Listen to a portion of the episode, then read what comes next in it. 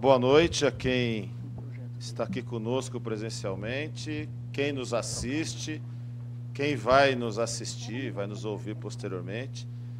Deixo as formalidades da apresentação, isso vai ficar gravado com os senhores, é, até porque o presidente já nos fez, já nos apresentou. Então vamos direto ao que nos importa aqui, que é um tema para falar para corretor. Para falar para corretor de imóveis, eu fiquei pensando né, o que, que nós poderíamos conversar com vocês. Afinal de contas, vocês estão nas ruas. Vocês são os olhos, vocês são os ouvidos. Vocês, talvez, se a gente pensar em termos de consultar de quem conhece uma determinada região, que é o diagnóstico local ou o diagnóstico real, por que não consultar os corretores de imóvel? Eu até faço uma, um juízo de culpa até porque eu trabalhei muitos anos na atividade operacional e nunca pensei em sentar e dialogar com o Cresce, com o corretor de imóvel, para entender, às vezes, os problemas de segurança. Por isso que eu pensei nesse tema, rede de proteção social, frente ao fenômeno da violência urbana. Por que rede de proteção social? Porque nós precisamos voltar a ter uma consciência que nós vivemos em sociedade e a vida em sociedade nada mais é do que uma vida em rede. Aquilo que diz respeito a mim, diz respeito ao outro. E a gente, com o passar dos anos, passou a se distanciar. E quando a gente fala em distanciamento, me perdoe até muito a franqueza, mas eu vou usar muito até o espaço que nós estamos. Vocês mexem com o sonho das pessoas corretor de imóvel é aquele que vai escolher a propriedade para a pessoa que vai casar, a pessoa que vai constituir família, que vai constituir o seu emprego. Vocês vão atrás do estabelecimento um local para que a pessoa estabeleça ali a sua empresa, o seu pequeno comércio. Então vocês são no primeiro ali o realizador de sonhos das pessoas. E a gente vê muito ao longo dos anos é, a edificação das cidades ou os condomínios residenciais, é, é, horizontais. E as pessoas, com isso, deixaram de se importar um com os outros. Dificilmente, nem talvez nas regiões um pouco mais longínquas da capital, nós tenhamos isso. Talvez nem mais no interior de São Paulo, nós tenhamos as pessoas nas ruas conversando até hoje, até por conta do advento das redes sociais. Então as pessoas acabam não se conhecendo. É, eu moro num prédio que tem uma única torre no bairro da Aclimação, moro lá há quase 14 anos. São nove andares, quatro apartamentos por andar, dois para frente para a rua, dois de frente para os fundos, que dá para a área de lazer do prédio.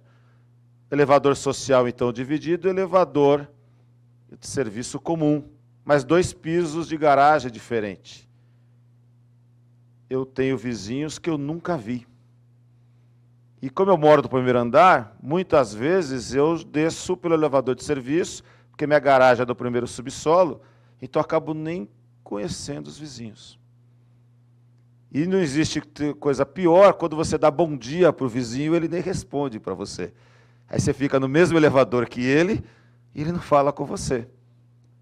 Ele é mal educado? Está com algum problema? A gente também não quer se intrometer, então a gente não pergunta. Mas a gente precisa entender que isso reflete na nossa vida, porque nós vivemos em rede.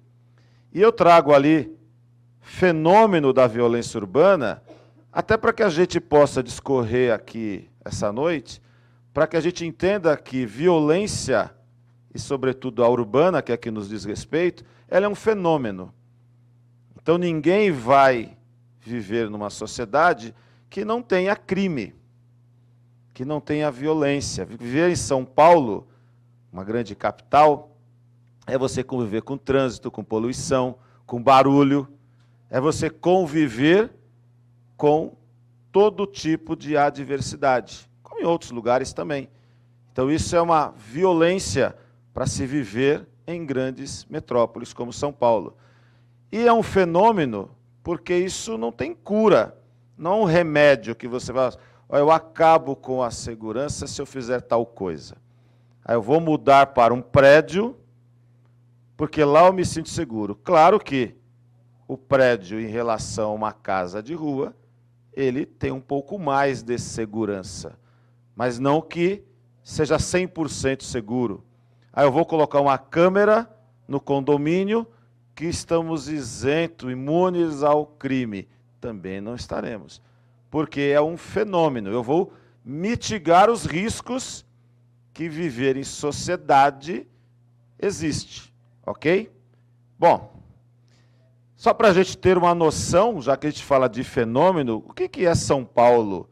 O estado de São Paulo tem uma área de 248.208 quilômetros quadrados. O que quer dizer isso?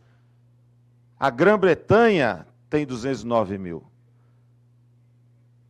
São Paulo tem uma população de 45 milhões de habitantes. O Canadá tem 36, a Argentina 44. Se nós fôssemos um país, nós seríamos o 33º país mais populoso do mundo. Isso é importante. Porque quando a gente tem essa noção, isso influencia na corretagem de imóveis, isso influencia na segurança. Porque hoje o que, que nós vemos? Nós estamos vendo todo um crescimento desorganizado, que é o que a gente passa aqui. Ó. A urbanização desordenada é um dos problemas das cidades brasileiras. Porque você pega uma área hoje, os senhores e as senhoras são expert nesse assunto. Uma, um local que nós tínhamos lá três, quatro casas, é demolido, constrói um prédio de apartamentos, 25 andares, quatro a seis apartamentos por andar. Nós tínhamos ali em média 15, 20 pessoas e passamos a ter 300, 400 pessoas. Fora os prestadores de serviços e uma série de questões. Só que a estrutura pública permaneceu a mesma. Na região hospital, mesmo efetivo policial ou menor. Eu encerrei a carreira ano passado como diretor de pessoal. Nós vivemos uma das piores crises de efetivo dos últimos anos. E a Polícia Militar tem 190 anos. Então, nós temos deficiência nas delegacias, tem delegacia aberta 24 horas. São Paulo tem 10 delegacias da mulher que abre 24 horas na capital. Então, a gente precisa compreender alguns sistemas. Hospital, médico, escola, porque a estrutura permaneceu a mesma. Então, é um crescimento desorganizado. E aí, por isso, vai decorrer uma série de problemas estruturais que impactam na segurança pública. E aí a gente. Ah, falta polícia, eu não vejo polícia, e assim por diante. A cidade de São Paulo, censo do ano passado, tem quase 5 milhões de apartamentos e casas, sendo quase 589 mil sem moradores fixos, o que representa 12% do total. Sabe o que é ter uma residência sem morador fixo? Nós vamos daqui a pouco falar um pouco adiante. É a pessoa não ter nenhuma preocupação onde está. Eu comandei essa área centro aqui. Avenida Paulista, 1 milhão e 200 mil pessoas passam aqui todos os dias. Ninguém se importa com a Avenida Paulista, porque eu não moro lá. Eu trabalho, estou de passagem. Então imagine hoje esses empreendimentos que estão saindo, e aqui é só para a gente entender o reflexo que isso dá na segurança. Os empreendimentos que são estúdios. Vários empreendimentos. As pessoas que moram ali e elas não têm o sentimento de pertencimento com a região. Eu moro, comandei a área centro, então vou falar um pouco ali da região da Chácara Clabim, por conta do Centro de Exposição Imigrantes, quantos empreendimentos estão saindo ali naquela região. Só vai refletir na segurança. Então a gente tem que pensar nisso. Por quê? São pessoas que não têm, se não tem a residência fixa, ele também não se importa com a região. E é isso que a gente precisa entender e compreender. Com quase 32 mil pessoas em situação de rua, a cidade de São Paulo. Esse aumento exponencial pós-pandemia. 32 mil pessoas, e a gente vê hoje a alta corte de justiça dando prazo de seis meses para o governador apresentar um plano, governador e prefeito apresentar um plano para retirar o morador de rua. Como se fosse algo, você vai lá e tira o morador de rua. Tem pessoas que estão na rua que já é a sua terceira, quarta geração. Ele não vai sair da rua. Sem contar aqueles que têm problemas de drogas, problemas mentais, não tem para onde ir. Então a gente tem um problema estrutural que reflete no, na, no, na profissão de vocês, na atividade econômica de vocês e reflete, por consequência, na segurança também. São Paulo reúne cerca de 588 mil, quase 6, 590 mil imóveis vazios entre apartamentos e casas. É até uma, um antagonismo, né? Tanta gente na rua e tanta residência vazia. Então nós não temos também um plano habitacional adequado, estrutural, que funcione de forma perene, assim por diante. Bom, um cenário, né, um desafio de quem está aí hoje né, nas ruas, em qual desses veículos está sendo transportado um carregamento de fuzis? Estamos falando tanto aí dessas armas que foram subtraídas aí no quartel do Exército aqui em São Paulo. Hoje se encontraram mais duas, faltam apenas duas para serem encontradas. Mas quantos fuzis desses? Hoje, acabei de vir para cá, estava vendo lá que o presidente decretou o GLO no Rio de Janeiro, e aí por, de quebra em São Paulo, mas ó, só vai ser em aeroporto. Tá. E lá no Rio de Janeiro? 37 ônibus queimados num dia só. Estima-se a inteligência policial mais de 1.100 fuzis só no complexo do Alemão. Então, assim, onde está o fuzil aí? Em qual carro estão sendo transportadas as drogas? Onde está a vítima de sequestro? Onde está o procurado pela justiça? Quem é integrante de organização criminosa? Este é o cenário que nós deparamos. Isso em todos os lugares, não só na capital de São Paulo, por certo. E aí, quando eu não tenho conhecimento, e aí já fico mais uma vez o agradecimento de nos chamar, de lembrar do nosso nome, da deferência que foi dada a nós, ao Cresce. Porque momentos como esse é um momento que a gente procura levar um pouco de conhecimento em termos de segurança, porque senão tudo é um 9-0. São, a gente vai passar ali os dados do 9-0 porque eu não tenho conhecimento, eu vou ligar para a polícia. Então, imagina os senhores e as senhoras que vai lá, não sei se acontece isso, de repente marca para ir para apresentar um, um apartamento para alguém que quer comprar ou alugar. E aí o porteiro não deixa entrar, porque o morador esqueceu de autorizar. Não, mas eu tenho aqui, porque a pessoa, se eu não fechar essa venda, ele vai pegar o e começa a eu ligo o 90 a polícia para resolver. É o que acontece às vezes. A pessoa está lá discutindo na sua, no seu, a sua unidade e liga o 90. E faz o que o policial? Porque a gente não tem esse conhecimento. Então, tudo é tratado como emergência policial. E aí, se a gente falar em termos de policiamento, isso daí é só você acessar o site da Polícia Militar, mês, o, o ano de 2023, de janeiro a setembro, 15,4 milhões de chamadas no 90. São 60 mil chamadas por dia só na capital e grande São Paulo. Por dia. Só que 70% dessa chamada não é de polícia. São coisas não emergenciais. Só que a polícia vai. E aí, por isso que às vezes eu não vejo a viatura em determinados locais. 140 toneladas de drogas apreendidas, quase 100 mil pessoas presas, isso de janeiro a setembro. 4,9 mil armas de fogo apreendidas, 33 mil veículos recuperados. E hoje a gente vive um momento que repercute muito na segurança, e os senhores e as senhoras nem tomam conhecimento disso ou nem imaginam que isso possa refletir na nossa vida. Porque quando a gente fala dessas apreensões, isso é aquele cenário que nós passamos. Em qual daqueles carros está sendo transportado o fuzil? Em qual daqueles carros está o procurado da justiça? Em qual daqueles carros tem a droga? Como é que eu faço para encontrar naquele carro? Eu tenho que abordar o carro, não é isso? Foi abordagem. E hoje, as duas mais altas cortes de justiça do Brasil, o STJ em especial e o STF, não têm reconhecido a abordagem policial como instrumento eficaz de apreensão de armas, apreensão de drogas, e têm anulado as eventuais condenações. Então, hoje, o crime no Brasil, além de ser uma atividade econômica, o crime compensa literalmente. Porque nós temos legislações que elas são lenientes e ainda nós temos um poder judiciário que, infelizmente, tem dado interpretações bastante equivocadas. Para os senhores e as senhoras terem uma ideia, o Brasil, todo mundo sabe o que é audiência de custódia?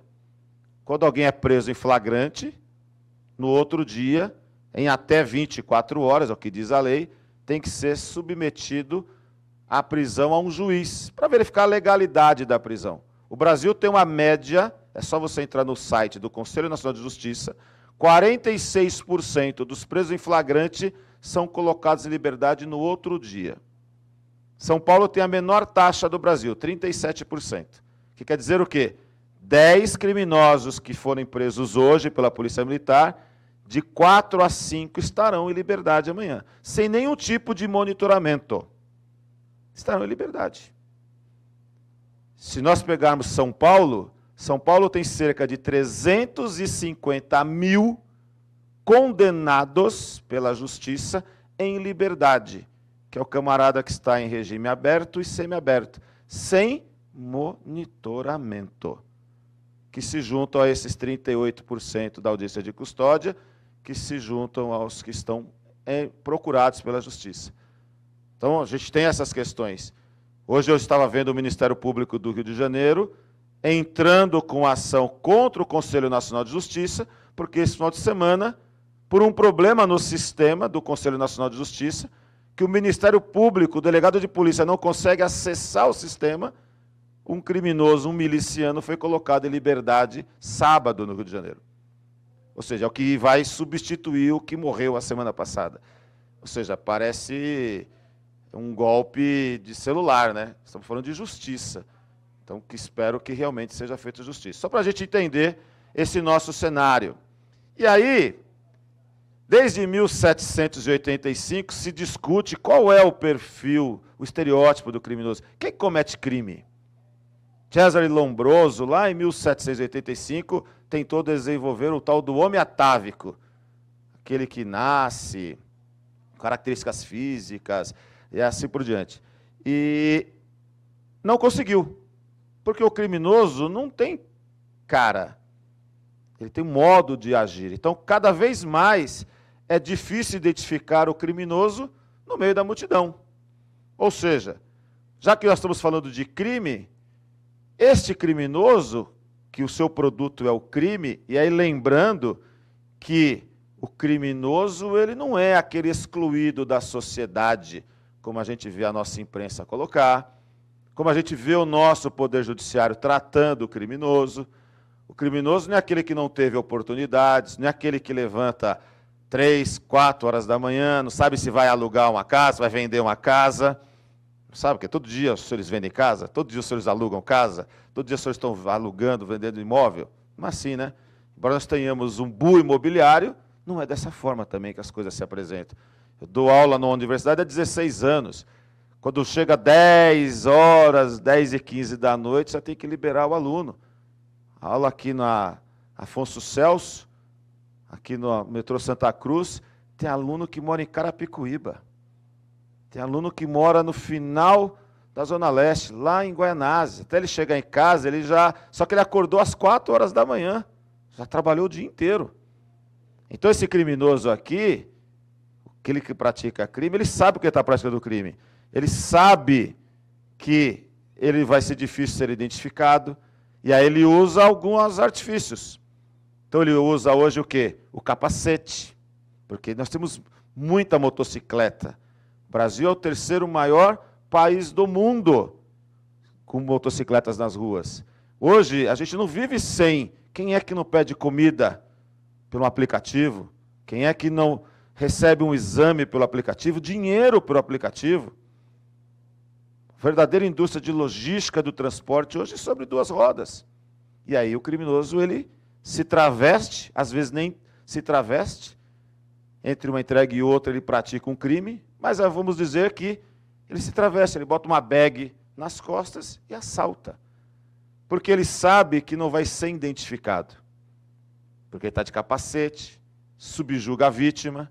Ele sabe que se eventualmente for identificado ou for pego com o celular que ele acabou de roubar na rua e a vítima não identificá-lo, ele não vai ser preso por roubo, ele vai ser preso por receptação. E ele vai sair no outro dia. Ele não vai cumprir a pena. Porque uma coisa no Brasil é cometer o crime, outra coisa é cumprir a pena. Ele sabe disso. Então, ele é um oportunista e não um excluído da sociedade. É bom que a gente saiba sempre disso. E para que haja crime, olha lá, eu tenho o que a gente chama do triângulo das oportunidades. Para que haja crime, eu preciso ter o agente disposto, que é aquele que eu não sei quem é. Eu preciso ter o alvo desejável e vulnerável. Quem é o alvo vulnerável e desejável? Os senhores e as senhoras já devem ter sido vítimas ou ouviram, cresce, orienta nesse sentido. Você marca para visitar um imóvel, só que você não sabe quem é a pessoa que vai com você. Outro dia mesmo, quando eu comandava outro dia, comandava aqui a área centro ainda, prédio de um amigo, o pessoal foi lá, o corretor apresentou o imóvel, o pessoal mudou para lá, mas o, o, o, zelador suspeitou. Porque, pô, mudaram para cá, mas eles não trazem móveis, não trazem nada, só trouxeram umas caixas, mas até agora não trouxeram absolutamente nada de imóveis. E aí começou a avisar a gente e tal, eles iam fazer o quê? O sequestro de um morador do prédio. Ou seja, eles estudaram o prédio, ou seja, viram que o ambiente era desejável e vulnerável. E o ambiente foi favorável. Ou seja, aí queriam responsabilizar o corretor. Será que o corretor está envolvido com isso? Na investigação policial vai todo mundo. Ou não? Porque você não tem o que fazer. Então, para que haja crime, sempre lembre desses fatores aqui. Isso é um mandamento legal, está na nossa Constituição. A segurança pública é dever de Estado, direito e responsabilidade de todos. Guardem a palavra responsabilidade. Não é que a eu, particular, passarei a fazer o serviço da PM ou da polícia de um modo geral. Não. Mas são cuidados que eu preciso ter. Alguns cuidados para que eu não seja vítima de crime. Eu tenho que entender que as minhas ações influenciam no resultado final e elas vão ou não buscar aquele estado do atendimento emergencial. Eu preciso entender onde eu estou. O CRES é bem localizado. Agora, se eu sair daqui hoje e for para o metrô com o celular na mão, eu posso ser vítima de roubo? Posso. Se eu sair daqui hoje e pedir um transporte por aplicativo e ficar lá na calçada com o celular na mão, esperando o transporte chegar, eu posso ser vítima de roubo? Então eu preciso adotar algumas providências minhas, que elas são só minhas, para que depois eu não acione desnecessariamente o serviço de emergência. Porque aí é aquela regra, né? melhor prevenir do que remediar. Nós vamos voltar a falar sobre essa questão. Segurança pública não é somente um processo de polícia, e a gente acha que é só polícia. Eu tenho 54 anos, tenho um filho de 15, é, tive oportunidade de ter professores, né, quando eu entrei já no Barro Branco, mas quando eu estava na escola, que seria hoje o ensino fundamental, o ensino médio, nós tínhamos algumas matérias de comportamentos sociais. Educação moral e cívica, SPB, estudos problemas brasileiros. Hoje a gente não tem mais nada disso. A única coisa que se discute em termos de segurança em escola, nos níveis de escola, eu falo isso de cátedra, é meio ambiente. Há alguma coisa em termos de coleta seletiva. Ninguém mais fala de segurança. E aí, são gerações formadas achando que se tiver um problema de segurança, eu chamo a polícia. E aí? A polícia ela não vai estar em nenhum lugar do mundo. Nós temos uma normatização para regular comportamento de pessoas ou uma viatura que seja na porta da casa de alguém. Então eu preciso entender que segurança pública também é um problema das pessoas. Ela envolve todo mundo. segurança pública não é um problema policial. Ele passa a ser um problema policial penal quando falha o social. Aí ele passa a ser um problema de polícia.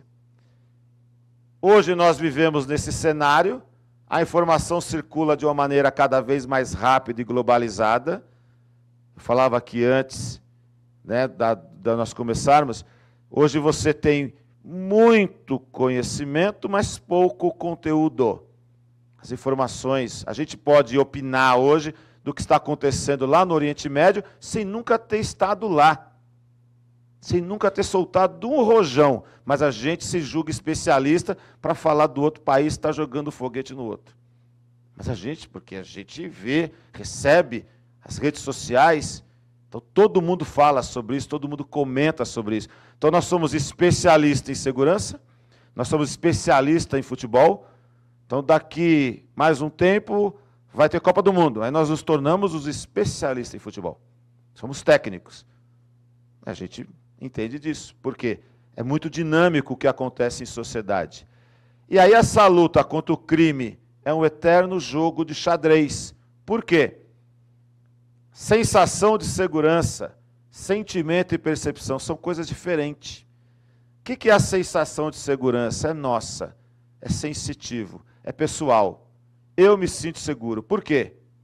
Sei lá, meu carro é blindado, moro num condomínio, tem lá o porteiro, conheço ele. Ele não entra, deixa entrar ninguém aqui. Então ele realmente está lá. Nunca fui assaltado. Moro ao lado de um quartel da polícia, de uma delegacia, de uma base. Então eu me sinto seguro. Aí eu tenho sentimento de segurança. Esse é complicado. Eu já fui assaltado, então eu não acredito mais.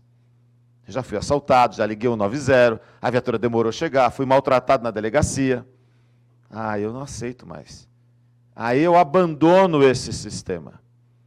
Ou o que é pior, esse sentimento. Nossa, os senhores devem ouvir isso todo dia, no dia a dia dos senhores, pelo menos. Nossa, essa, olha como está violento essa rua. Essa rua está violento. Mas você mora aqui há quantos anos? Eu fui a semana passada almoçar com um amigo. Não, você precisa vir almoçar comigo, porque está terrível aqui a região. Fui almoçar com ele. Você está aqui há quanto tempo? Não, estou aqui há quase 40 anos. Quantas vezes você foi assaltado? Não, nunca fui. Mas eu ouço as pessoas dizer que foram. Ou seja, é esse sentimento. E aí é complicado você atuar no sentimento, porque é percepção. E aí, quando eu falo em percepção, é viatura, é polícia visível, é pronta resposta. E aí eu preciso realmente ver. Então isso está conosco, né? Mas é o eterno jogo de xadrez. E aí a gente pergunta, né? Qual a melhor solução? Sentimento, percepção. É... Qual a melhor solução para isso? Eu tenho os caminhos mais difíceis e os caminhos mais fáceis. Em termos de segurança pública, a matéria é complexa, não tem uma solução só. Porque se eu deixar uma viatura estacionada aqui, na hora que você chegar na Paulista e a viatura não tiver, você pode ser assaltado. Aí não adiantou nada. Você ficou aqui o dia inteiro no prédio Saiu, a viatura estava ali. Nossa, que legal, olha, a viatura está ali. Só que eu não vou ficar com a viatura aqui, eu vou ter que ir até o metrô. E ele não vai comigo até lá. Então eu preciso entender que comporta uma série de questões a questão da segurança pública. E aí não adianta, né? E aí me perdoe a franqueza. Não adianta. Eu estive recentemente num painel no Condo Expo, não adianta. Ah, empresa lá, monitoramento, tal, e a gente, a central de polícia, a gente aciona a polícia. Ai, que maravilha! Se eu for vítima de crime, eu prefiro eu ligar o 90 do que uma central, que às vezes nem está aqui. Eu vou ligar para a central que está em outro estado, de repente, por uma questão até comercial, para ele fazer a ponte, para ele ligar o 90, que é o que vai acontecer. Mas as pessoas vendem as facilidades para angariar as dificuldades. É isso que a gente precisa também ter em mente. Então, que vendem várias questões mas será que é isso mesmo? Será que essa pessoa vai estar? E aí eu dou um exemplo, por exemplo, que de um condomínio de um amigo aqui no Cambuci, quatro torres, e aí tem o, condom, aquela torre que é de garagem. E aí você, quando vai na casa, você tem que avisar, estou lá chegando, tá, avisa que chegou. Qual que é o procedimento? ele vai, o porteiro, você vai falar naquele microfone que capta os áudios do exterior, e o porteiro está lá na quarentinha dele blindada. Ah, eu vou no apartamento tal. Aí ele vai interfonar, vai, primeiro ele vai pedir teu nome, teu RG, você está lá aguardando. E aí tem gente, morador entrando, morador saindo, vai chegando as pessoas que vão entregar mercadoria, e o porteiro fica doido. E o porteiro hoje, o que, que é o porteiro? Você tem lá um monte de câmeras. O porteiro hoje, no nosso mercado de trabalho, o que, que se exige de um porteiro? É o que nós chamamos de subemprego. Ganha muito pouco. Eu falo lá no meu prédio, eu falo assim, gente, sabe que aqui deveria ter? Na guarita? Agora estou aposentado, né? eu fico andando pelo condomínio, né? Deveria ter ar-condicionado aqui, porteiro. Um ar-condicionado. Ar-condicionado. É esse camarada que cuida da nossa segurança. Tem que ter um ar-condicionado. Está 30 graus lá fora, aqui dentro está 40. Porque se não der um ar-condicionado para ele, vai incomodá-lo. E ele vai sair. A cozinha está lá do outro lado da guarita. Então, gente, não adianta investir, apresentar muitas soluções, quando na prática elas não vão acontecer. Então, quais são os caminhos que a gente tem que buscar aí? Não tem o um caminho, né? Nada é 100% garantido. Mas o caminho é o da prevenção. O tal do melhor prevenir do que remediar. Porque 90% é prevenção e 5% reação, 5% sorte. Eu tenho que investir nisso. Ser preventivo. A câmera é bom? Excelente. Monitoramento é bom? Excelente. Mas como ferramenta, não como solução. Mas eu tenho que capacitar o síndico, eu tenho que capacitar o zelador, capacitar o porteiro, capacitar a pessoa que ali atua. Se eu não capacitar essas pessoas, não adianta. Tem que capacitar. A esse, com certeza. A pessoa mais indisciplinada somos nós moradores. Ah, eu coloquei lá, gastou a biometria. Mas, você, mas o cara não passa lá para cadastrar a biometria. Aí não adianta nada. Reconhecimento facial, controle do portão, esquece, fica buzinando. Ou seja, o morador é o mais indisciplinado, porque ele não coopera com a segurança. Ele acha que ele já paga, então ele não precisa se preocupar com nada. Então, esse é um grande problema. E aí a gente tem um dado aqui, embora seja de 13 anos atrás, ele é atual. O Banco Mundial diz que a cada dólar investido em prevenção são economizados entre 4 a 7 dólares em reconstrução. É só a gente ver.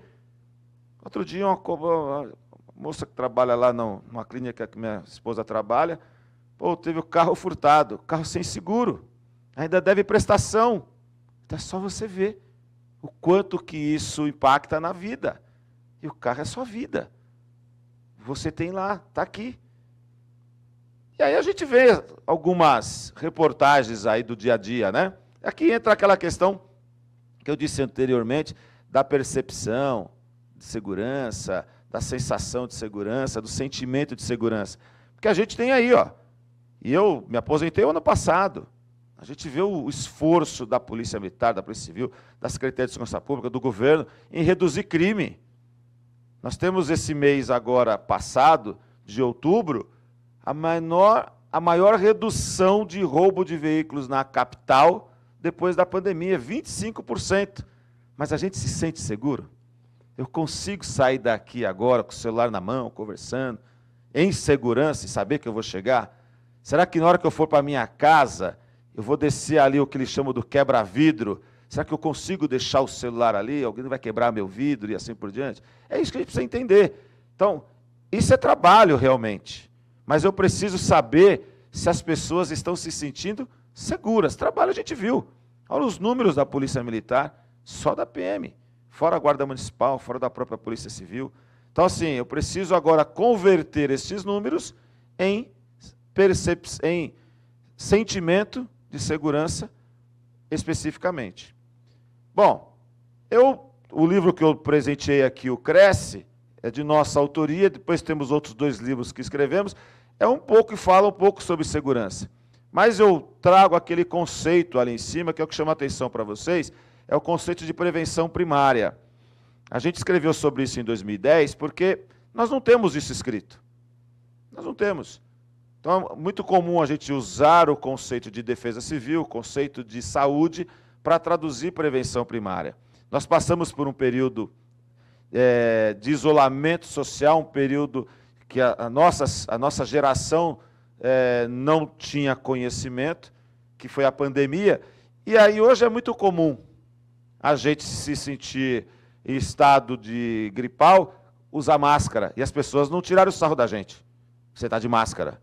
Tem gente que até hoje continua de máscara, por quando está num ambiente mais aglomerado. Isso é prevenção primária. O álcool gel tem sumido de vários lugares. Você chega lá, tem um hábito. Cadê o álcool gel? Não tem mais. Porque também tem um custo isso. Mas é importante continuar esse investimento na prevenção primária, que nada mais é do que conjunto de posturas ou iniciativas pessoais adotadas por nós, cidadãos, objetivando não ser vítima de crime. Eu tenho que adotar comportamentos. Eu tenho. Os senhores trabalham, os senhores vendem o sonho das pessoas, buscam isso. A pessoa vai lá, quantas pessoas os senhores não conhecem? Vai de cada um, é particular isso. A pessoa mora de aluguel e tem um carro avaliado não sei quantos mil reais. Ou ela tem um carro e não investe num portão automatizado. Eu vi hoje, estava conversando com uma colega, e mania, né? Manda as coisas para a gente, a gente faz aquela tal da crítica construtiva, né? Votorantim, ah, capital do cimento, agora é a capital do furto. Aí a reportagem pega quatro, cinco ocorrências de furto. É o caos da cidade. E o primo dela é o, é o vice-prefeito. Falei assim, olha, desculpa, mas ele não pode fazer isso. Ele pode até chamar a atenção, mas tem que dizer, como autoridade, o que é que ele está fazendo. Porque ele é autoridade municipal. Estou em reunião com o comando da PM, e assim por diante. Não pode simplesmente propagar o caos. Mas aí eu estava olhando, eu lembrei da minha experiência que eu tive quando eu comandei a Companhia Central de Santo André. Porque Santo André está aqui do lado, aí o pessoal copia, né? O criminoso é moda, né? Tinha o tal da época aqui, a gangue da batida. Aquele pessoal que batia aí nas, nos estabelecimentos comerciais fechados. E um dia eu falei lá para o pessoal, falei assim, gente, é, Vitrine é maravilhoso, tem que ter a vitrine, é o seu negócio. Mas a vitrine é durante o dia com o seu estabelecimento aberto. Quando você tiver à noite, você não põe grade, você não põe um alarme, você não põe uma porta. Ah, eu sei que é um investimento, mas você não pode achar que a vitrine vai ficar 24 horas, ninguém vai. Eu comandei aqui o centro. Nós tínhamos manifestações, eu sentei várias vezes para conversar com o gerente da Marisa. Eu falei assim, gente, se vocês não colocarem aqui as proteções, eu não tenho como garantir isso para vocês. Aí eles começaram a fazer. Aí nós não tivemos mais problema. Porque durante o dia você fica com as vitrines abertas, mas à noite você fecha. Você investe num alarme. Então, assim, eu não posso também só depender da polícia, porque eu estou atuando na prevenção primária.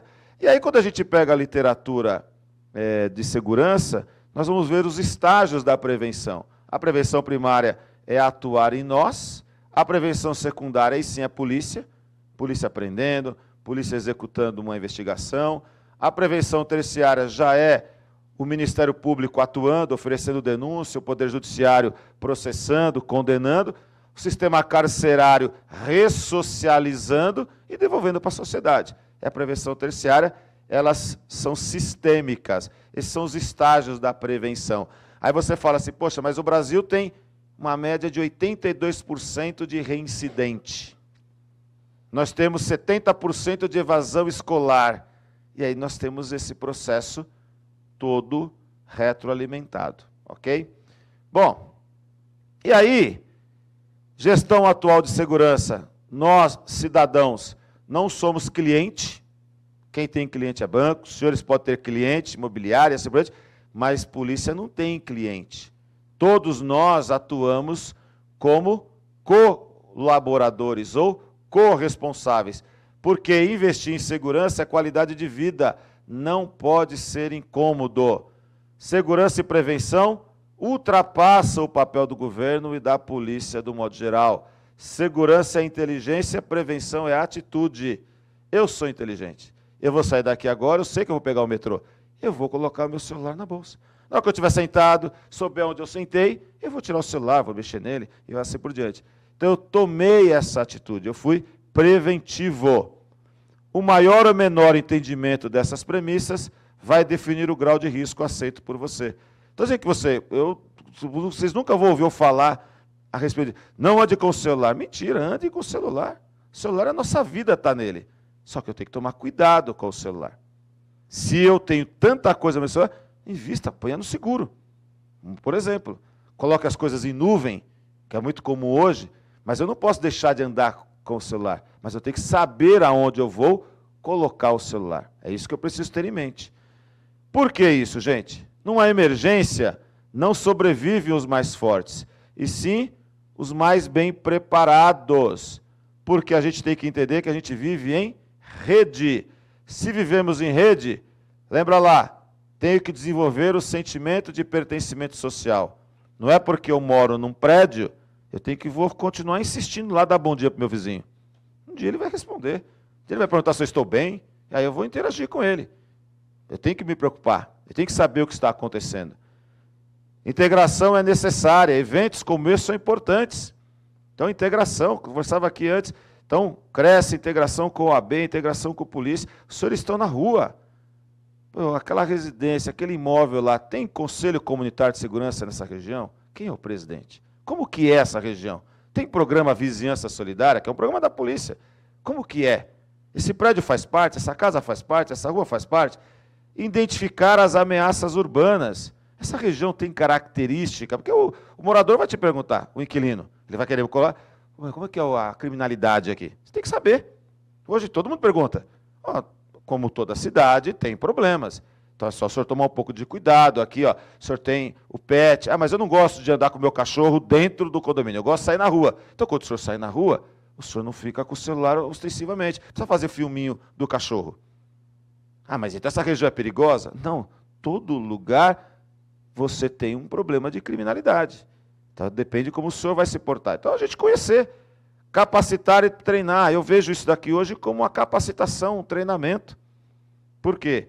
Eu tenho noção de, do que seja agora a segurança pública, eu estou adquirindo conhecimento, muito talvez do que eu falei aqui para os senhores e para as senhoras, os senhores já ouviram de outra forma ou já sabem, então não adianta a gente ficar aqui discutindo isso, mas eu tenho a possibilidade de levar esse conhecimento. Os senhores são, além de profissionais do mercado imobiliário, os senhores são cidadãos.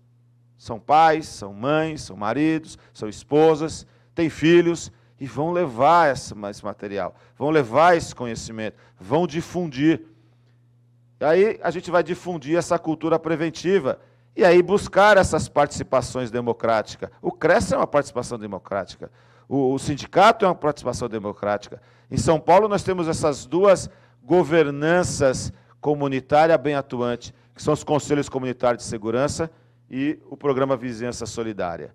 E aí, para a gente caminhar pelo nosso final, eu destaquei algumas ameaças urbanas, mas vou me referir apenas a uma, que é o que é o nosso dia a dia, que é o celular. Mas dê uma olhada ali, ó. Então nós temos a questão cibernética, o criminoso mesmo que vem te subjuga, a questão ainda pela, pela tecnologia a questão do celular.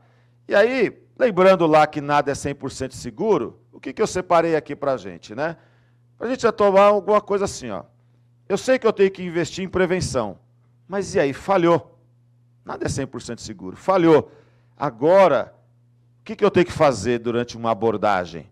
O criminoso me abordou. Eu fui o máximo que eu pude preventivo, mas não dei sorte eu fui abordado. Eu tenho 5% de sorte, 5% de reação. Ou realmente eu fui descuidado. O que, que eu vou fazer? Vou reagir? Então tá lá, ó. fique calmo. Peça calma ao bandido. Faça ele se sentir no controle da situação. Nunca resista. Entregue objetos que forem pedidos. Não transmita raiva ou sentimento de vingança. Lembre-se, contra uma arma de fogo não existe força física suficiente. Mas será que a arma era de brinquedo? Não paga para ver. Não paga para ver. A gente vê algumas cenas aí, não paga para ver. Vai te subjugar? Vai. Mas é melhor você ficar vivo. Pense sempre nisso.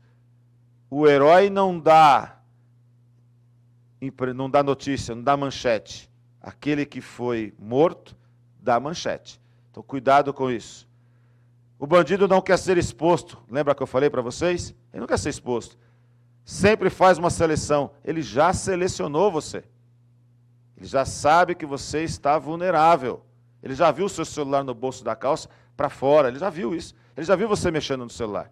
Ele já viu você andando na rua com a bolsa do lado de fora. Ele já te selecionou. Ele já sabe o que vai fazer. Então não adianta você mais querer reagir. Sempre irá escolher o mais fácil, o mais despreparado. Durante um assalto, o bandido invariavelmente está nervoso, está com medo. Sim, por mais que ele seja, aspas, profissional, é aquela situação, ele não sabe o que vai encontrar. E reagir é uma atitude de altíssimo risco. Errado. Achar que não vai ocorrer com você permitir que ocorra. Muito cuidado com isso, é muito pessoal.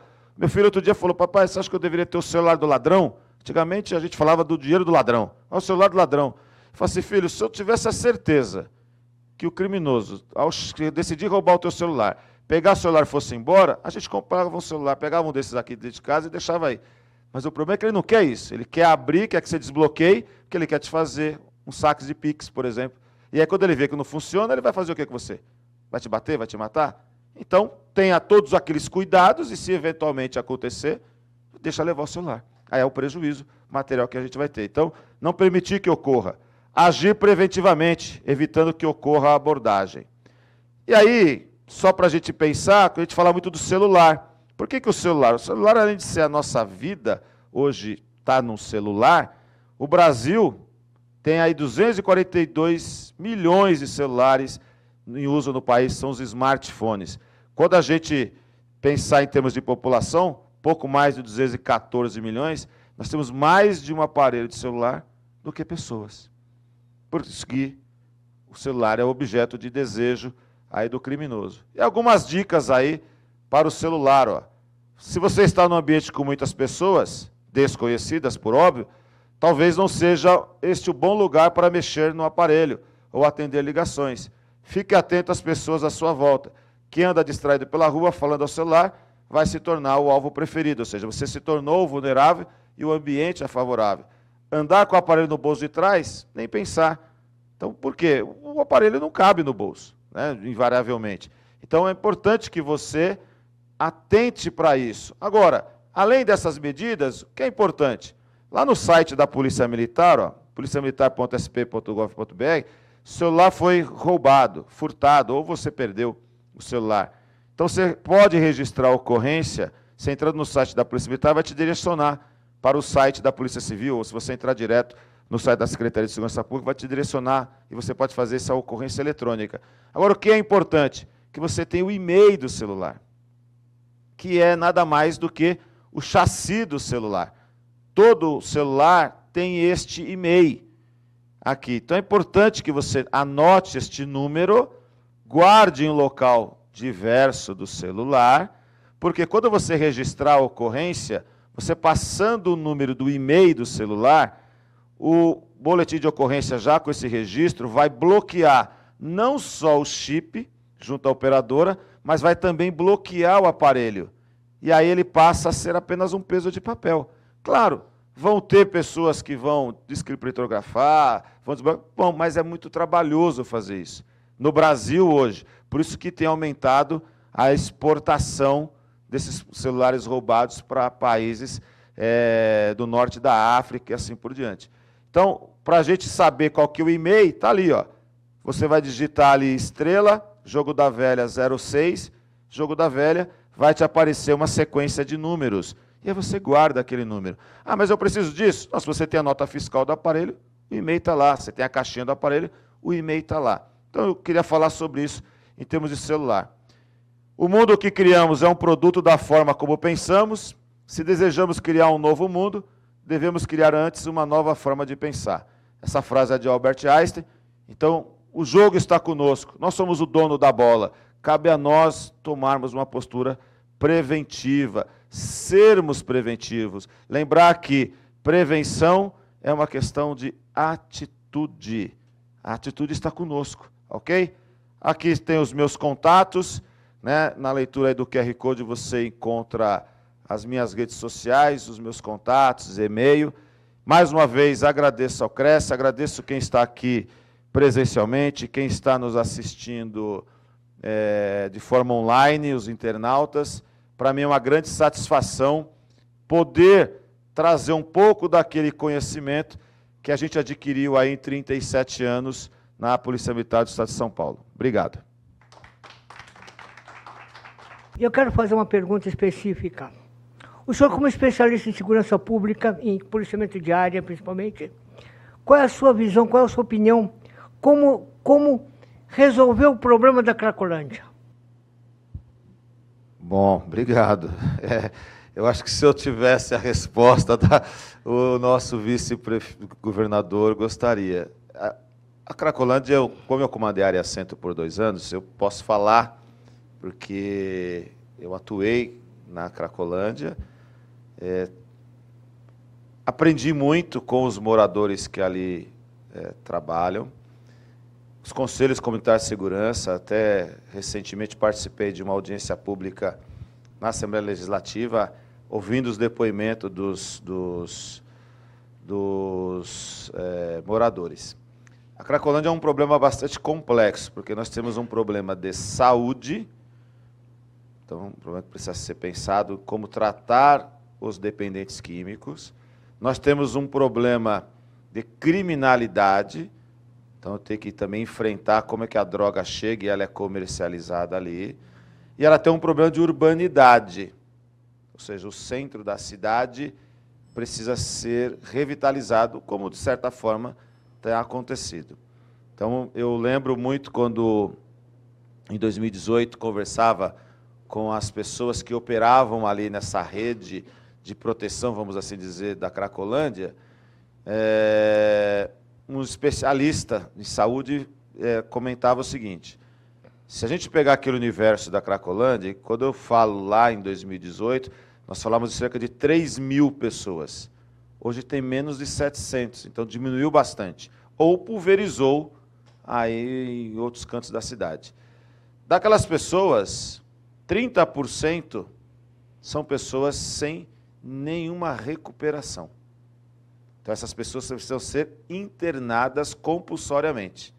Mas aí nós temos os nossos organismos de direitos humanos, Poder Judiciário e Ministério Público, que entendem de forma diversa. A OAB entende de forma diversa que a pessoa, como se trata do seu próprio corpo, o Estado não pode intervir. Então fica essa briga jurídica bastante, porque são 30% de pessoas que precisavam ser internadas. Só que é uma internação acima de cinco anos.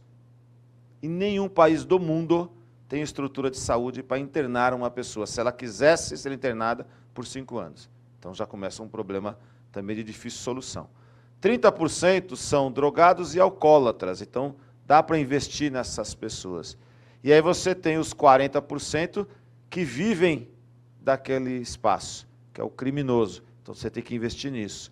Seja, então você tem que primeiro identificar, que é o trabalho que se faz o tempo inteiro ali, e aí depois você trabalhar com múltiplas agências.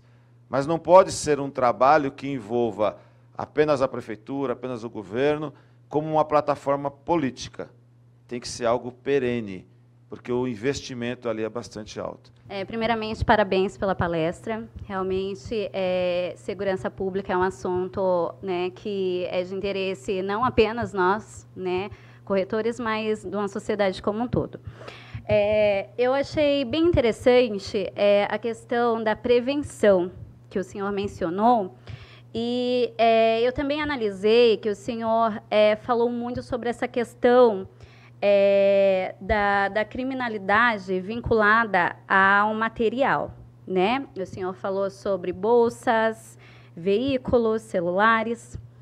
E nós sabemos que, o, de acordo com o nosso ordenamento jurídico, e não só apenas, a, o maior patrimônio que nós temos é a vida.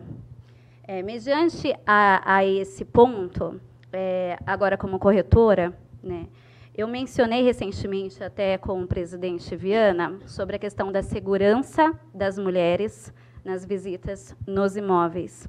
E não apenas em quesito de celular, bolsa ou veículo.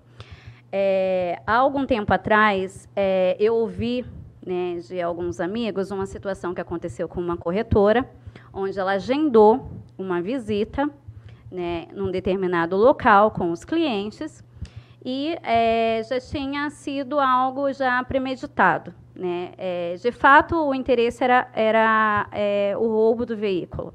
Só que, contudo, a corretora, no estado de vulnerabilidade, ela sofreu violência sexual, estupro. Então, o que, que eu gostaria de saber do senhor, né, como representante, né, é, advogado, como representante de segurança pública, é, quais seriam os métodos em quesitos de prevenção é, que nós poderíamos estar é, utilizando para poder é, nos defender num caso desse. Né? Recentemente, eu fui numa região é, conhecer alguns imóveis alto padrão, inclusive, em regiões mananciais, onde os terrenos são muito grandes, sozinha, e, e em alguns momentos eu me senti desprotegida também. Né? É, mandei localização, né, entre outros. Então, assim, é, se nós não podemos hoje andar armados, né, se nós não podemos, se a gente sabe que o 190 é um serviço que dispõe de tempo até a ocorrência, como seria o método preventivo, principalmente para nós mulheres, em quesito de segurança vinculado a essas questões do, ele do elemento primordial que nós temos, que é a vida? Obrigado. É, eu acho que isso dá uma outra palestra, né? Porque você falando aí foi passando um filme na minha cabeça, né? De como agir nessas questões. Eu não conheço muito a rotina de vocês, mas até pelo conversando aqui com o Anderson, o próprio Mardiros aqui falando e a gente vendo na prática, é, porque também eu nasci fui morar numa casa em, em Mauá e lá morei a vida toda. Depois eu vim para São Paulo e moro hoje também há muito tempo. Então, assim, não tenho aquele hábito de ter contato com o corretor.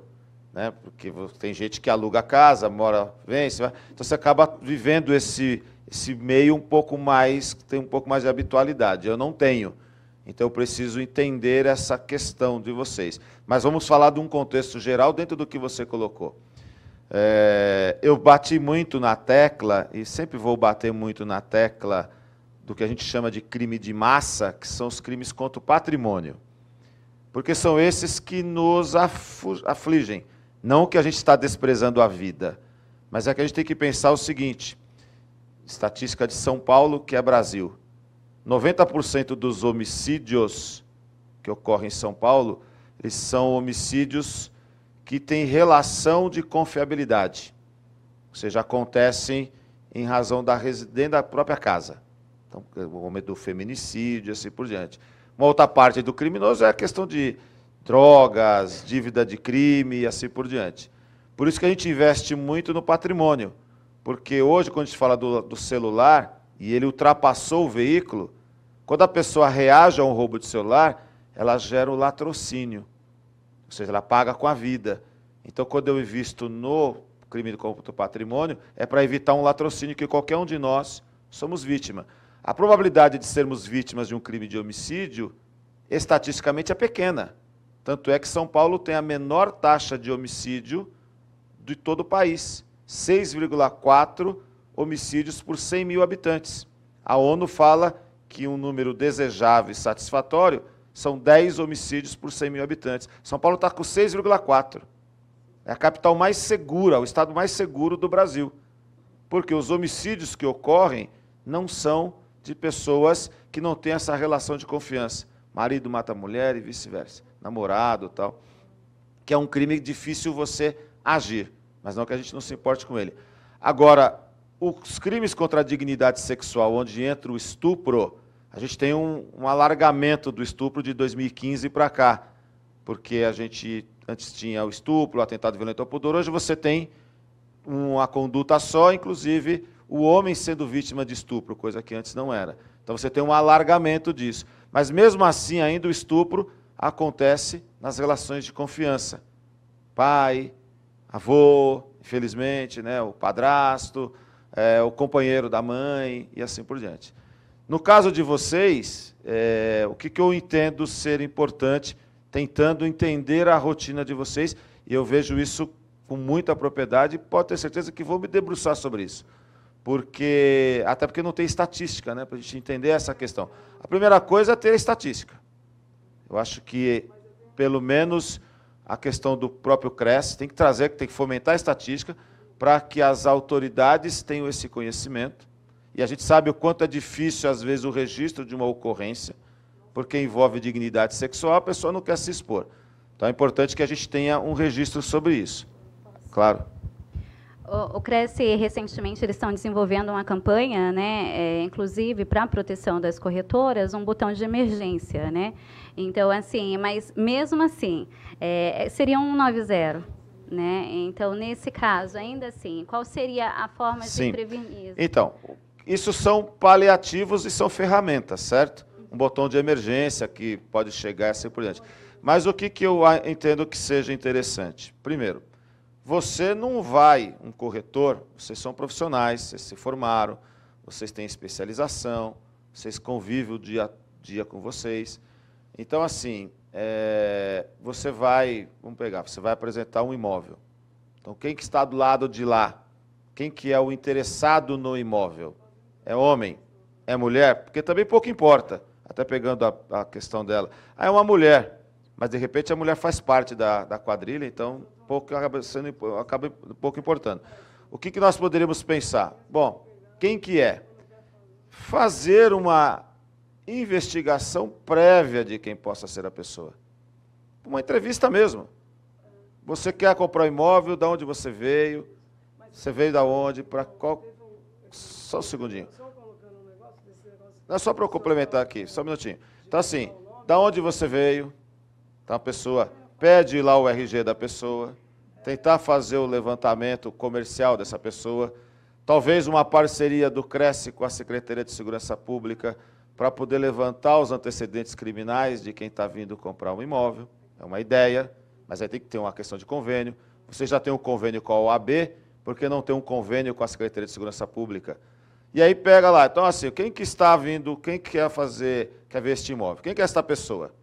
Então, criar uma dificuldade. Lembra que eu falei para vocês que a questão da, do ambiente, a questão da oportunidade? Se for um crime de contra a dignidade sexual, a intenção do criminoso é diferente de um crime patrimonial. Ok? Mas, de qualquer forma, então, assim, levantar quem é a pessoa. Qual é o seu interesse no imóvel? Residencial? Comercial? Vai vir com quem? Ou seja, aquelas perguntas que vocês acabam fazendo naturalmente para poder ofertar o imóvel para a pessoa. Quando for fazer a apresentação do imóvel, procurar não estar no. ou antes, né, geralmente é interessante estar antes, do, do, do, da pessoa que vai ver o imóvel. E hoje a gente tem umas ferramentas que nos permitem identificar essa pessoa. Então, assim, você tem rede social? Ah, por que isso? Não, só para a gente saber, porque depois eu posso anotar você ou então pega o nome da pessoa e dá uma verificada se a pessoa tem rede social. Entra lá se tem Facebook, se tem Instagram, se tem Twitter. Vê o que, que essa pessoa posta, o que, que ela não posta. Você, poxa, mas será que essa pessoa quer locar um imóvel, quer comprar um imóvel? É, para negócios, essa pessoa nem rede social tem? Será que é um caso de suspeição? Será que é o caso de que um colega junto? Será que é o caso de comunicar? Ou seja, então tem que entender um pouquinho a rotina de vocês para que a gente possa atuar de uma forma mais adequada. Botão de pânico, a campanha é importante? Importantíssima. Importantíssima. Só que lembrar que isso é uma ferramenta. Se você está na área de manancial, não tem sinal de celular, você vai fazer o quê? Então, o que você vai fazer? Quantos lugares aqui em São Paulo, aqui mesmo, em torno da Avenida Paulista, tem lugar que o celular não pega 100%. Então, ele não vai ser algo que seja muito confiável. Mas procurar é, mitigar essa vontade do criminoso. E aí, nessa mitigação, ele desiste. Entendeu? Se de repente perceber, vocês têm essa percepção, e é acreditar mesmo na intuição, né? Será que pode ser alguma coisa nesse sentido?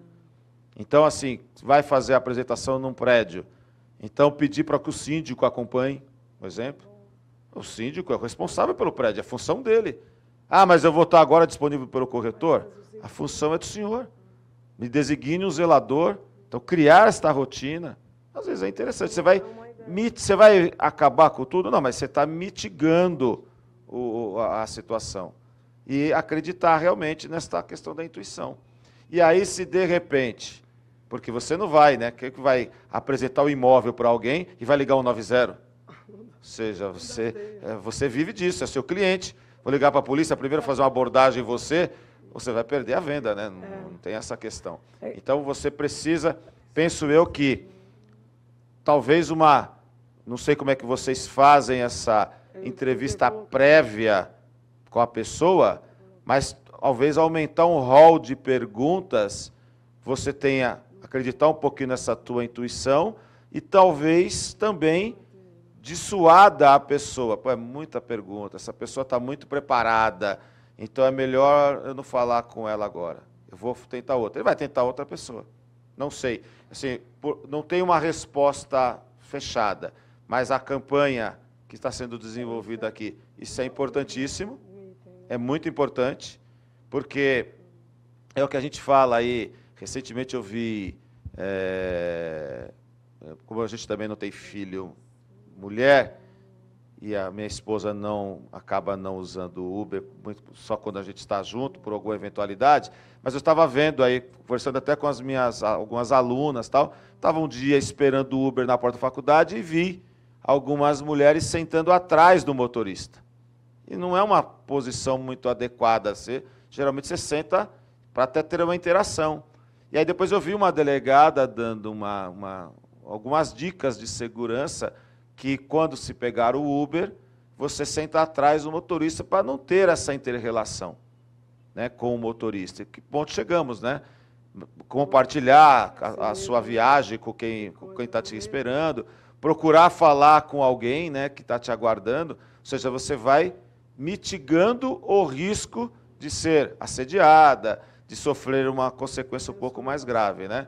Então, de repente, no caso de vocês, corretoras, mulheres, é estender um pouco mais esse, essa entrevista e, eventualmente, quando forem para o local, procurar estar acompanhado. Agora a gente sabe, é uma casa de rua, ou seja, a casa está vazia.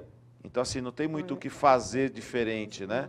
Então, é, mas aí, como você mesmo falou, compartilhar a localização, avisar lá, com certeza, todo mundo tem um grupo de WhatsApp, né? Então, assim, avisar que está em tal lugar, entendeu? É... Acho, que é, acho que são medidas que elas vão diminuindo o risco, ok? E aí a gente pode se debruçar um pouco mais para entender o que, que a gente pode melhorar para isso. Mas, repito, registro, todo o registro, aí o Cresce é importante, incentivar nessa campanha que quem já foi assediado, que faça o registro, que seja administrativo, para que gere estatística, mas de ponto, o melhor mesmo é que seja uma estatística criminal. Mas a administrativa já vai ser importante, porque aí você consegue desenvolver campanhas. Que está acontecendo tal coisa, aí você consegue mapear que região que é, qual é o perfil do assediador. Você, todo mundo começa, às vezes a pessoa é o mesmo. É igual o cara que passa trote, mas é a mesma pessoa. Então você acaba tendo Cada região tem uma expertise. Então, acho que a, a, essa campanha de orientação ela acaba sendo muito importante. Professor, é, no caso, por exemplo, voltando à questão de segurança na rua, por exemplo, ser abordado por alguém que está com aqueles, é, aquelas caixas de, de empresas de entrega, né? É, ou coisa parecida, ou mesmo abrir a casa pensando que é a entrega, e, enfim. Esta empresa pode ser é, é, acionada solidariamente, porque afinal de contas está utilizando material ou uniforme, ainda que, enfim, não seja de concessão da empresa, mas ela pode ser é, processada solidariamente, é, ter a responsabilidade solidária. E já emendando a segunda pergunta, para ser objetivo, é, existem recursos que eu não sei se no Brasil são permitidos ou são impedidos, ou existe é, é, omissão é, de legislação sobre isso, é, que podem, em alguns casos, em outros países, são usados no caso da reação, daqueles 5%. Então, aqueles equipamentos que dão choque, acho que é teaser, taser, sei lá o nome disso, é, ou spray de pimenta, é, ou usar qualquer outro artifício, enfim, um bastão de beisebol, sei lá. É, isso é permitido no Brasil? encaixa-se como é, é, tem um termo jurídico legítima defesa, legítima defesa. É, como que é então essas duas coisas obrigado obrigado Anderson é, bom primeira questão a empresa obviamente é criminoso que utiliza é, o, o aparato da empresa pode sim ser chamada uma responsabilidade solidária do ponto de vista pecuniário, do ponto de do caso questão de uma indenização civil. Questão criminal vai, obviamente, na investigação, com certeza o delegado de polícia vai chamar a empresa para saber qual é a, se tem ou não participação. Muitas vezes não tem participação, não tem nem conhecimento. A gente tem um problema muito grande Está é, tá tendo até um seriado aí da, dessa questão dos motociclistas, porque a gente não tem uma legislação. O Brasil não tem uma legislação que os ampare. Então, eles são motofretistas, eles são motoboys, eles são entregadores, como deve ser. Então, nós temos uma legislação municipal aqui em São Paulo, capital, em que, para ser o motofretista, eu, o entregador, a motocicleta tem que estar com a bag, não admite-se mais a bag de mochila, tem que estar fixa na motocicleta. Esse é o ideal. Primeiro, por uma questão de segurança do motociclista, primeiro, por acondicionamento das questões que, que a gente vai estar transportando, segurança do trabalho, porque ele não vai desenvolver problemas de coluna com aquela bag o dia todo ali mas, como não tem uma legislação, isso encarece, porque eles não têm, não são registrados nos estabelecimentos, então isso encarece, que vai ter que ter uma motocicleta mais nova, emplacamento, numeração e assim por diante. E aí estas empresas, principalmente as de refeição, elas não estão localizadas, não, tem, não segue a legislação brasileira. Então tem essa dificuldade. Então hoje muitos motofretistas que acabam prestando esse tipo de serviço, eles nem têm vínculo, se cadastram ali pelo aplicativo e não tem mais nenhum tipo de vínculo com a empresa. Mas, de qualquer forma, ela tem que ser chamada, até por uma questão de investigação. Se tiver responsabilidade, ingressar com autoria, participação. Do ponto de vista civil, se também tiver responsabilidade, entrar no polo da solidariedade aí para a questão da indenização. Então, tudo isso é possível. Agora tem que entender aonde que vai estar inserido. A prática se diz que não. Você compra este bag em algum lugar e utiliza. Ou às vezes você está utilizando, você é até cadastrado na empresa, mas está praticando crime é, junto com a sua atividade laborativa, vamos, honesta, vamos assim dizer. A questão da, dos, dos equipamentos que podemos utilizar para nossa legítima defesa. É, é possível, sim, o que a gente chama aí, não a taser, a taser é uma, é uma marca né, de uma arma de choque muito utilizada aí pela Polícia Militar e pelas guardas municipais, que a gente chama das armas de incapacidade neuromuscular. Né? É, e aí tem aquelas, ainda alguns lugares que vendem aquelas armas de choque mesmo. Né? Então, assim, é possível ter isso? Sim, é possível. Agora, quando eu tenho um equipamento que eu vou utilizar como a minha defesa, eu tenho que sempre lembrar que eu estou trabalhando com 5% de reação e 5% de sorte. Então, assim, eu preciso ter um pouco de destreza. A colega até falou assim: não, luta Kung Fu, luta uma arte marcial. Cada um vai buscar aquilo que entende de ser melhor para se viver em sociedade. Eu ainda entendo que o melhor é agir preventivamente. Mas em caso de reação, é permitido? Sim sempre lembrando aí do ponto de vista jurídico da legítima defesa, que ela tem que ser necessária e proporcional à ofensa, porque senão você pode até ser responsabilizado. Então imagina, você está com uma arma de choque, suspeita que vai ser assaltado, ou aciona, a pessoa cai, bate a cabeça e morre. Foi proporcional à sua ação? Então reverte depois para você. Então tem que tomar muito cuidado sobre essa questão também do ponto de vista de como eu vou reagir. Né? Então a, a, legítima defesa ela tem essa característica também. Eu sempre penso a gente agir preventivamente. É igual que a colega falou da arma de fogo e assim por diante. É, eu sou profissional de segurança pública Por 37 anos atuei no serviço ativo. Sou favorável ao porte de arma do cidadão como patrimônio do cidadão, não como política de segurança pública. Quem tem que fazer a parte de polícia é polícia. Ela tem que dar pronta resposta, ela tem que estar no lugar certo, saber o que está fazendo e capacitando as pessoas a agirem preventivamente, para não ser vítima de crime. Para a gente lembrar lá que a nossa vida, aí sim, vale muito mais. Né? Então, muito obrigado pela sua participação. Quero agradecer a todos que estão aqui presentes.